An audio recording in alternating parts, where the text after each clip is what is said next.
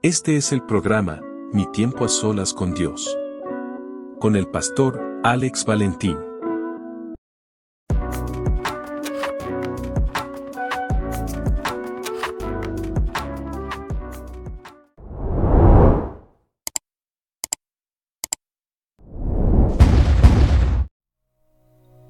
Dios te bendiga, Dios te guarde. Este es tu hermano y tu amigo, el pastor Alex Valentín, en este, el programa Mi tiempo a solas con Dios quiero tratar de traerte eh, formas de cómo tú poder tener un tiempo a solas con Dios, de cómo tú poder preparar tu vida, preparar tu diario vivir y que tú puedas lograr un estilo de vida donde tú puedas tener un tiempo a solas con Dios. Mira, lo primero que tienes que hacer es que tenemos que empezar a aprender a, a escuchar o a oír su voz. Mateo 22 del 37 al 39 dice lo siguiente.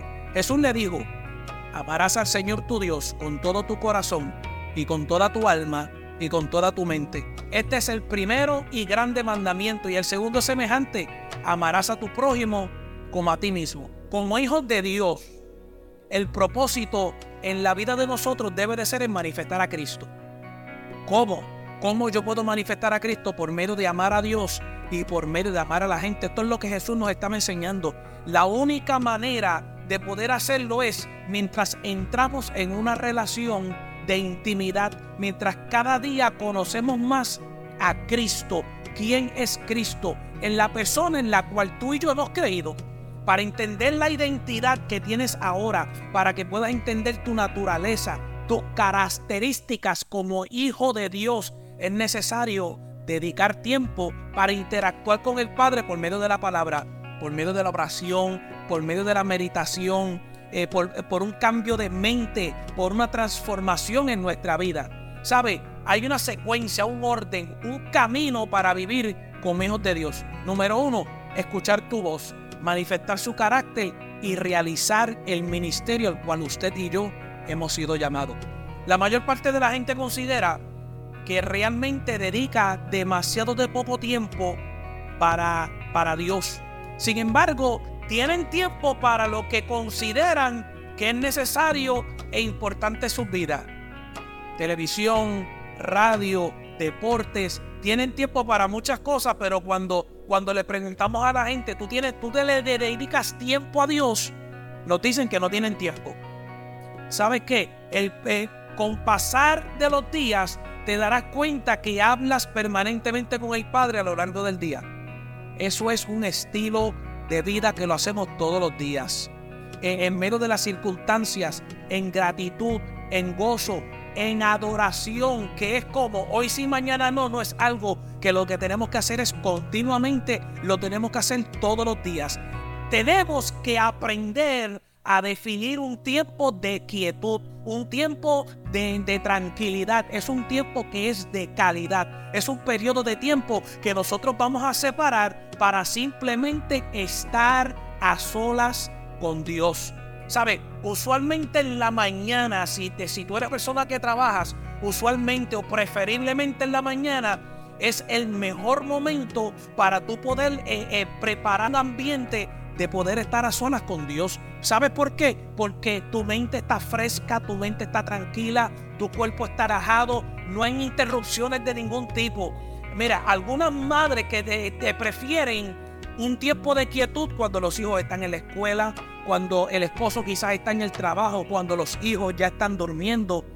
Eh, que los que trabajan en la casa asignan un horario más apropiado tal vez después del almuerzo. Si tu mejor tiempo es en la noche, mira, al terminar todos los quehaceres, todas las actividades del día, no dudes en tomarlo para disfrutar un tiempo a solas con nuestro Padre Celestial. ¿Sabes qué?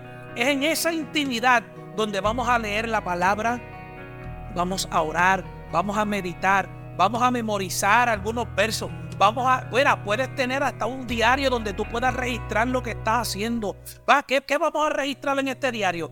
Todo lo relevante de tu tiempo a solas con Dios. Esto se le conoce como disciplina espiritual. Esto es un estilo de vida. Se puede incorporar en tu rutina diaria como tiempo devocional. Hay gente que tienen agendas con devocional donde tienen un verso una palabra del día. Este puede ser tu momento de estar a solas con Dios.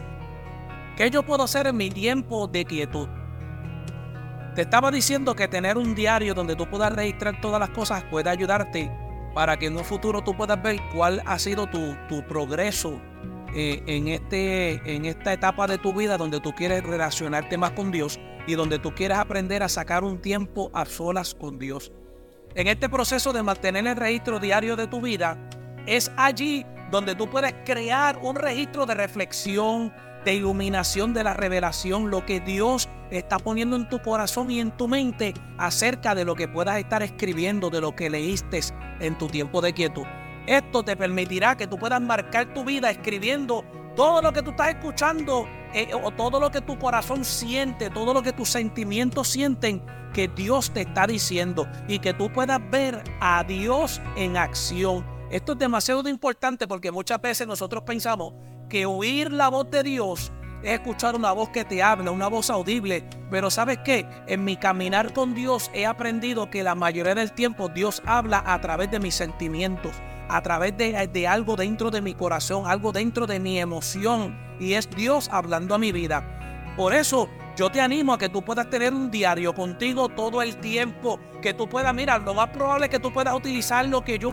Yo quizás no tengo una libreta y un bolígrafo conmigo todo el tiempo, pero tengo mi celular, puedo tener un iPad una tableta donde yo puedo ponerme a escribir cada vez que yo siento como que Dios está diciéndome algo. Esto yo lo practico mucho porque muchas veces he estado guiando y yo siento como que una palabra llega a mi vida y la mayoría de las veces tengo que estacionarme porque tenemos que ser gente eh, que somos responsables en la carretera. Me estaciono en un lugar donde pueda, tomo mi celular y empiezo a escribir ese pensamiento que aparentemente o que de realidad llegó de la nada eh, vi algo y algo como que algo me, me, inspiró y empiezo a escribir dentro de mi, de, mi celular lo que mi mente está registrando. Esto es para yo poder hacer mis anotaciones diarias. Muchas veces me ocurre porque he estado durmiendo y me despierto con un pensamiento y tengo que despertarme y tengo el celular cerca de la cama. Tomo mi celular, escribo eso. ¿Sabes por qué hay que escribirlo? Porque si me acuesto a dormir de nuevo en la mañana, lo más probable es que ya ni me acuerde me rompa la cabeza, porque me ha pasado tantas veces rompiéndome la cabeza, ¿qué fue lo que Dios me estaba hablando anoche? Que Dios me estaba hablando. Y he aprendido a poder escribirlo en el momento. ¿Sabes qué? Hay muchas maneras de comenzar a aprender. Lo importante es tener el deseo de comenzar. Lo importante es el primer paso. No estés pensando el producto final. Lo importante es comenzar. Eh, entonces, hay formas de cómo comenzar a aprender, como tener tiempo de quietud eh, dos de las maneras más usadas es leer un capítulo de Salmos o un proverbio cada día. Esto te lo dice mucha gente. Lee un capítulo de Salmos y lee un capítulo de Proverbios. ¿Sabes lo que yo te recomiendo? ¿Sabes lo que yo he aprendido en mi caminar, en mi tiempo a solas con Dios? Yo he aprendido que en vez de leer un capítulo, yo voy a leer un verso bíblico, quizás dos. Y voy a tratar todo lo posible de leerlo temprano en la mañana voy a leer uno o dos versos durante todo el día. Yo voy a tratar de que cada vez que yo tengo un tiempo de tranquilidad, yo voy a tratar de meditar en esos versos que leí en la mañana. Voy a tratar de qué puedo absorber de estos versos que leí en la mañana, qué puedo aprender de ellos, cómo los puedo aplicar a mi vida, cómo puedo ser de bendición para otra persona simplemente a través de dos versos que leí. Otra clave para estudiar las escrituras diariamente es leer libros en secuencia. Mira, yo siempre le digo a las personas, pastor, eh, ¿por dónde yo puedo comenzar a leer la Biblia? Mira, comienza leyendo Salmos, sigue leyendo Proverbios y luego lees eh, el Nuevo Testamento, Mateo, Marcos, Lucas, Juan y sigues por ahí. ¿Por qué es importante eh, comenzar de esta manera? porque unos versos, los de Salmos, nos van a ayudar para cómo nosotros poder ser eficaces en tiempos de guerra, en tiempos difíciles. Los proverbios nos van a traer unas enseñanzas de sabiduría increíbles. Entonces, cuando nos metemos en el Nuevo Testamento, comenzando por los evangelios, vamos a conocer lo que es más importante para nosotros ahora mismo, que es la vida de Cristo. Entonces, empezamos a crecer, comenzamos a aprender de una forma más concreta, más fácil para nosotros ir entendiendo la escritura. Es un buen inicio eh, eh, comenzar de esta manera. Un diario eh, tú empiezas a registrar lo que aprendí. Mira, leí este verso, aprendí esto, pude aplicar esto a mi vida. Este verso pudo transformar esta área de mi vida que quizás estaba teniendo un poco de dificultad. Entonces, tú mantienes una Biblia cerca, tú mantienes un diario cerca. Una vez más, puede ser una libreta, puede ser un teléfono. Y esto te va a permitir realizar tu registro de lectura, donde empiezas ¿Y dónde terminas cada día? Comienzas escribiendo por la mañana y antes de que se termine tu noche, antes de irte a dormir, registra cómo esta palabra ministró a tu vida y cómo Dios quizás te ayudó para tú poder ser de bendición a la vida de alguien con con ese verso, esos dos versos que leíste. Es útil cuando lees únicamente pocos versos de un capítulo, es lo que te estaba diciendo, simplemente uno o dos. Realiza tu tiempo de quietud por varios días para comenzar. Escribe dónde comienza y escribe dónde terminas. Esto te va a permitir que rápidamente retomes donde lo dejaste. Mira, si leíste Salmo 1.1 y mañana tú empiezas a leer Salmo 1.2, mira, ya tú estás meditando en lo que te habló el 1.1 y ahora empiezas a aplicarte lo que te dice el versículo 2. Es por eso que es importante que nosotros podamos registrar eh, dónde terminamos un día y dónde estamos continuando el otro. Esto tenemos que hacerlo, mire, todos los días hasta que nosotros tengamos nuestro tiempo a solas con Dios concreto en nuestro caminar con Dios. También es bueno escribir la fecha de cuando comenzaste a hacerlo. ¿Por qué? Porque esto crea una perspectiva en la secuencia del tiempo de la lectura dentro de tu devocional. Es crucial para que puedas caminar constantemente con Dios. Mientras tú comienzas a, preparar, a estructurar eh, un estilo de vida donde tú quieres pasar tiempo con Dios, eh, tenemos que comenzar en oración. Yo creo que la oración es demasiado importante. Mira, yo le aconsejo a los nuevos creyentes o a la gente que están aprendiendo cómo, cómo tener una vida de oración, a que comiencen este estilo de vida de oración con un listado de oración a todos los creyentes, todos nosotros hay gente que se nos acerca y nos pide, mira, tú podrías ayudarme a orar por esto, mira, tú puedes orar por lo otro. Eso es bueno registrar, hacer un listado de todas esas peticiones de oración y nosotros ser intencionales a la hora de nosotros irnos a hablar con Dios, a la hora de intimidar con Dios, a la hora de simplemente pasar un tiempo a solas con Dios. Entonces, nosotros escribimos los motivos de esa oración. Estos motivos pueden ser agradecimientos, eh, pueden incluir la familia, amigos. Mira, todos tenemos decisiones que tomar. Podemos incluir nuestras decisiones, circunstancias, cosas del trabajo, necesidades y lo que estamos en el ministerio, sin importar en qué área ministerial tú estés. Todos pasamos por situaciones ministeriales. Mira, escríbela, regístrala en un listado para que cuando tú vayas a orar seas intencional en tu oración todo el tiempo que tú ores con tu lista de oración, yo siempre sugiero escribir la fecha en el borde de, ese listado para que tú sepas cuándo comenzaste a orar por algo. ¿Para qué? Yo le digo que, que le pongan la fecha a esto para que tú puedas saber cuándo comenzaste a pedirle o interceder a Dios por algo y al final cuando te enteres que Dios contestó puedas ponerle la fecha de cuando Dios contestó y tú puedes saber cuánto tiempo Dios se tardó en contestar quizás una petición. Aparte de que vas a ver las evidencias porque las tienes escritas de cuán fue tu crecimiento espiritual mientras humildemente tú estabas esperando a que Dios trajera una respuesta a tu clamor, al clamor de tu corazón. Cuando termine el mes, comienza una lista nueva y, y el próximo mes comienza una lista distinta. Mira, si mucha gente se te acerca para pedirte la oración, no esperes al mes, hazlo semanal. Cada semana puedes también eh, terminar la lista y empezar una lista nueva. Ya no vas a orar más por la lista anterior. Comienzas ahora a orar e interceder por una lista nueva que acabas de hacer. Lo puedes hacer semanal o lo puedes hacer mensual dependiendo de cuán llena esté esa lista. Mientras tú interactúas con la palabra de Dios, es importante que cuando yo estoy pasando mi tiempo a solas con Dios y estoy orando, yo debo de incluir la palabra. ¿Sabes qué? La mayoría de las veces es a través de la palabra de Dios donde Dios nos habla a nosotros. Es a través de, no es una voz que tú vas a escuchar, no, muchas veces no vas a tener, como te hablaba eh, anteriormente, no es una emoción muchas veces, pero cuando tú te metes dentro de la palabra de Dios, vas a encontrar que Dios contesta a tu oración, a veces hasta en el mismo momento. Mira, cuando vemos la vida de Pablo, la Biblia nos dice que Pablo oraba frecuentemente, Pablo oraba a menudo por los creyentes. La mayoría de nosotros, cuando somos nuevos en el Evangelio y estamos aprendiendo a cómo tener una vida de oración, nosotros aprendemos de una manera, escuchando y mirando a otros cómo lo hacen. ¿Saben lo que es orar? Orar es hablar con Dios.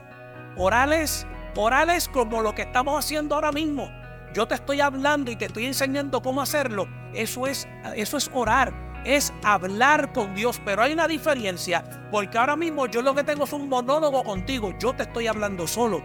Pero cuando tú aprendes a orar, que es hablar, a conversar con Dios, tú tienes que aprender que así como tú le hablas a Dios, Dios también te responde. Como te dije, Dios te puede responder con una voz audible, Dios te puede responder con un sentimiento de emoción dentro de tu, de tu vida, dentro de tu corazón, o cuando te metes en la palabra, Dios te puede contestar. Así que en, tu, en, en orar, entabla una conversación con Dios. Orar es crecer en el espíritu. Orar es habitual. Orar es espontáneo. Orar es público. Orar es en privado. Orar es una comunicación permanente con nuestro Padre Celestial. Lo mejor que nosotros podemos hacer es orar en un tiempo que dedicamos para qué? Para estar a solas con Dios. En la escritura nosotros encontramos que hay diferentes tipos de oraciones para expresar, para poder expresar lo que hay en nuestro corazón, en cada pacto, en su verdad revelada. Hay diferentes tipos de oraciones, no todas las oraciones son iguales. Mi oración no va a ser idéntica a la tuya, la tuya no va a ser idéntica a la mía. ¿Por qué? Porque nuestra necesidad es diferente, nuestra forma de hablar es diferente, nuestra forma de relacionarnos es diferente. Yo no puedo criticar la forma en que tú ores porque es tu forma. Tú no puedes criticar la forma en que yo ore porque es la mía. Pero no te intimides porque, ah, que fulano sutano oran de una manera. Ahí el que el tal que ora bien extravagante, usa muchas palabras bonitas. Lo más que a Dios le gusta es un corazón humilde. Háblale a Dios como si le estuvieras hablando a tu mejor amigo. Entiende que la palabra dice que hemos sido constituidos mejores amigos de Dios. Somos amigos del Padre. Por tal razón, habla con Él como si estuvieras hablando con tu mejor amigo, con tu mejor amiga. ¿Sabe? Yo quisiera hacer un acróstico con la palabra orar. Un acróstico es que yo te voy a decir algo con cada letra de la palabra orar. Eh, eh, para que nosotros podamos entender algo. Mira, orar, la O, orar con reverencia alabas a Dios. Mientras comienzas a desarrollar tu vida de oración, alabar será una columna importante. Alabar es reconocerlo a través de su palabra, una canción por lo que Él es. Es tener gratitud, es reconocer lo que Él ha hecho. La R es renovar la mente en arrepentimiento, es cambiar la forma de pensar sobre el pecado.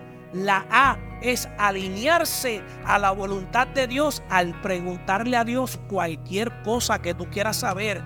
Y la última R es recibir la palabra de Dios por medio de las escrituras y por su Espíritu Santo. Mientras tú vayas preparando, mientras tú vayas estructurando tu vida y tu tiempo a solas con Dios, esto va a empezar a ser normal, esto va a empezar a fluir con tranquilidad sin tener que hacer mucho empuje porque estás creando un estilo de vida para poder hablar con nuestro Padre.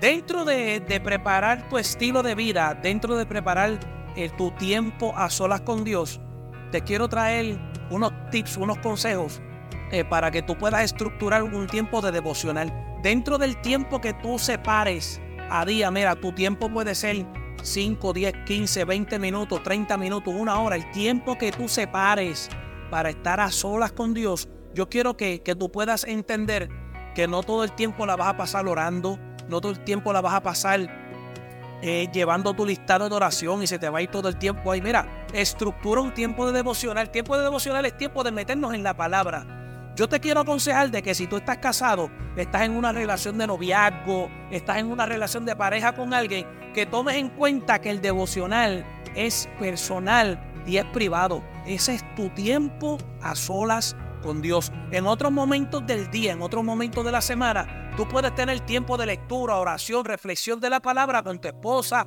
con tu esposo, con tus hijos, con tu familia. Pero el tiempo del cual te estoy hablando es que tú estructures un tiempo a solas con Dios que es personal, es entre tú y Dios. Mira, toma este tiempo para que tú puedas comenzar pidiéndole perdón a Dios por tu pecado. La Biblia dice que confesemos nuestro pecado. Comienza confesando tu pecado. Recibe la misericordia de Dios. Está disponible para ti siempre.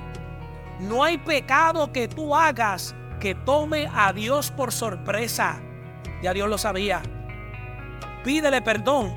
Dios te va a perdonar. Todos los días sigue hacia adelante. Dios espera que tú cambies tu manera de pensar con relación al pecado. Tus lágrimas no son arrepentimiento. El que tú hayas pecado y hayas llorado, eso no significa que te arrepentiste, simplemente significa que te sentiste culpable ahora. Tú sabes lo que es el verdadero arrepentimiento. El verdadero arrepentimiento es un cambio de comportamiento en tu vida. Así que confiesa y cambia. Mantén tu Biblia, como te había dicho, cerca. Mantén tu diario contigo en todo el tiempo. Aprovecha tiempos libres, tu tiempo de, break del trabajo, tu tiempo de, de, que quizás estabas guiando y estás en un tiempo de espera en una luz o algo.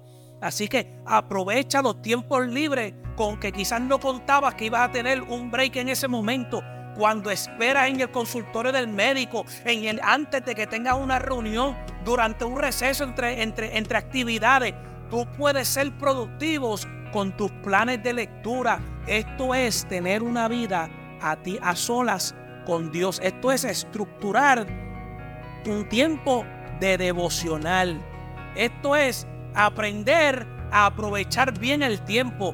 Mira, desarrolla tu estilo de devocional en función a tu propia rutina, a través de tu propia disposición, a través de tu propia personalidad. Tu tiempo a solas con Dios no es una camisa de fuerza, no es algo que tiene que ser de cierta manera estructurada, es simplemente una guía para que tú aprendas a disfrutar a Dios. Desarrolla ese tiempo para que tú puedas pasar tiempo a solas con Dios. Tienes que tomar un tiempo donde sea libre de, de distracciones, de interrupciones. Tiene que ser un tiempo que tú digas, voy a pasar este tiempo tranquilo, no hay nadie conmigo. Mira, pon tu teléfono a vibrar o apaga tu teléfono. No permitas que nada te pueda robar la atención o el propósito por el cual tú estás tomando un tiempo a solas con Dios. Para el éxito de tu tiempo de quietud con Dios y para toda la vida, tienes que hacerlo de esta manera. Tienes que hacer que la, la consistencia es crucial. Si lo empezaste a hacer hoy, tienes que seguir haciéndolo mañana, tienes que seguir haciéndolo el próximo día. Tenemos que aprender a ser constantes en esto. Es de la única manera en que nosotros podemos crear un estilo de vida y que todos los días podamos sacar mi tiempo a solas con Dios. Si te es necesario, rinde cuentas a alguien.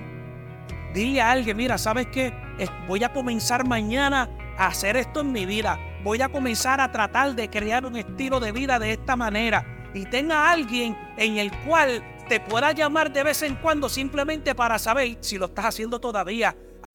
Santiago nos enseña algo dentro de la escritura y él nos dice que escuchar viene antes de hablar. Eh, tú tienes que entender que Dios ha traspasado los oídos y no se queda simplemente en el oír, sino que Él también transciende al hablar y al hacer. Todo esto Él lo hace en un sentido adecuado es lo que Él quiere. Él lo que quiere es hablar contigo. Él lo que quiere es poder dialogar contigo. Él no, Dios no está buscando un sacrificio. Porque humanamente muchas veces pensamos que tenemos que hacer algo eh, o, que algo es necesario para nosotros poder merecer el amor de Dios y para nosotros merecernos la aceptación de Dios. Pero lo único que es necesario es entender que ya Él lo hizo todo, que Él nos aceptó, que Él nos amó tal y como somos. No hay nada que nosotros podamos hacer para que Dios nos acepte. Ya Dios nos aceptó, la palabra lo dice. Eh, entonces, nosotros tenemos que aceptar esta realidad de que todo lo necesario para nosotros poder ser aceptados y poder ser amados, amados, ya vino de parte de Dios y ya Él lo hizo. Eh, lo, único que, lo único que es necesario, lo único que usted y yo tenemos que hacer es escuchar con actitud de gratitud y de amor. Escuchar lo que Dios quiere hablarnos, escuchar lo que Dios quiere decirnos. ¿Sabe? Escuchar es un arte, escuchar es una disciplina, escuchar es una necesidad. Hay mucha gente que saben oír, pero no saben escuchar. Oír es cuando alguien te dice algo y tú le dices, sí, ajá, no hay problema, y luego te preguntan qué fue lo que te dije y no te acuerdas, porque simplemente oíste. Escuchar es prestar atención a lo que te están diciendo. La razón de escuchar a Dios es porque Dios tiene cosas importantes que decirnos a nosotros sus hijos. Ahora, yo te pregunto en este día, ¿tú quisieras escuchar esas cosas que Dios quiere hablarte? Si tu respuesta es sí, lo primero que tienes que saber es que tienes que aprender. Aprendizaje es una consecuencia de escuchar bien y el resultado va a ser descanso. Eso es lo que la palabra nos enseña. Que cuando escuchamos a Dios hablar, e, esa palabra trae descanso a nuestra vida. Cuando Cristo habla de descanso, quiere decir que trae paz.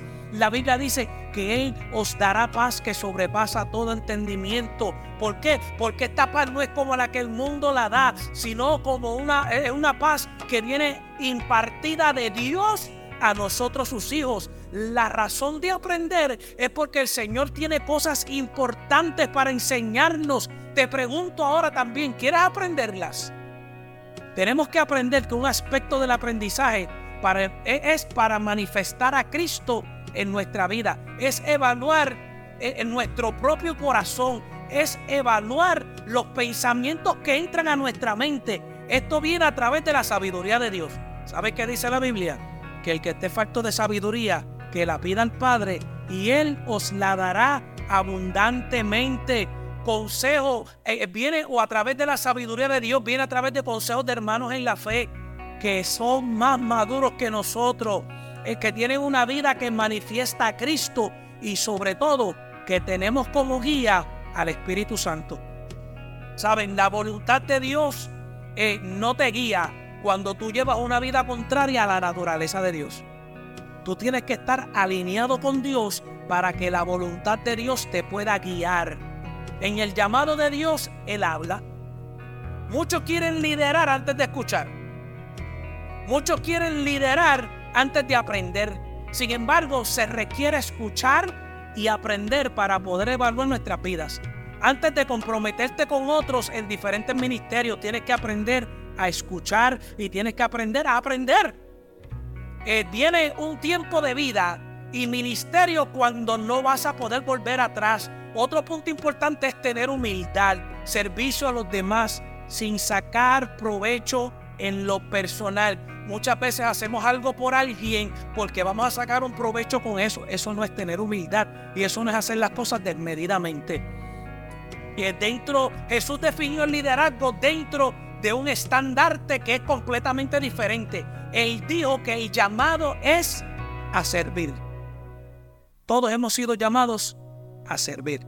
Eso mismo que Él había venido para servir y no para ser servidos. Hemos sido llamados a ser mentores de otros en el dentro del ministerio. Hemos sido llamados a edificar a su iglesia. ¿Sabe? Este es el liderazgo que el Padre desarrolla en cada hijo. ¿Para qué? Para que podamos cumplir el propósito de Dios eterno que lo que Él lo trajo a la tierra, lo trajo a través de Cristo, lo trajo a través de su Espíritu Santo, nos lo transfirió a nosotros, nos los pidió, nos los exige a nosotros. Nosotros tenemos que llevarlo ahora a realizar. Para conocer el propósito, escucha. Para vivir el propósito, aprende. Para, para cumplir el propósito, lidera. Y mientras tú estés haciendo estas cosas, escuchar, aprender y liderar en todo tiempo y en todo lo que tú hagas, manifiesta a Cristo por toda tu vida. Dios te bendiga y Dios te guarde. Mi tiempo a solas con Dios es auspiciado por Iglesia del Dios Viviente con el pastor Alex Valentín. 787-245-4393. Iglesia La Voz de la Zarza Ardiente con el pastor David Soto. 787-669-1794. Imprenta Guanacaste DNA. 787-325-8682.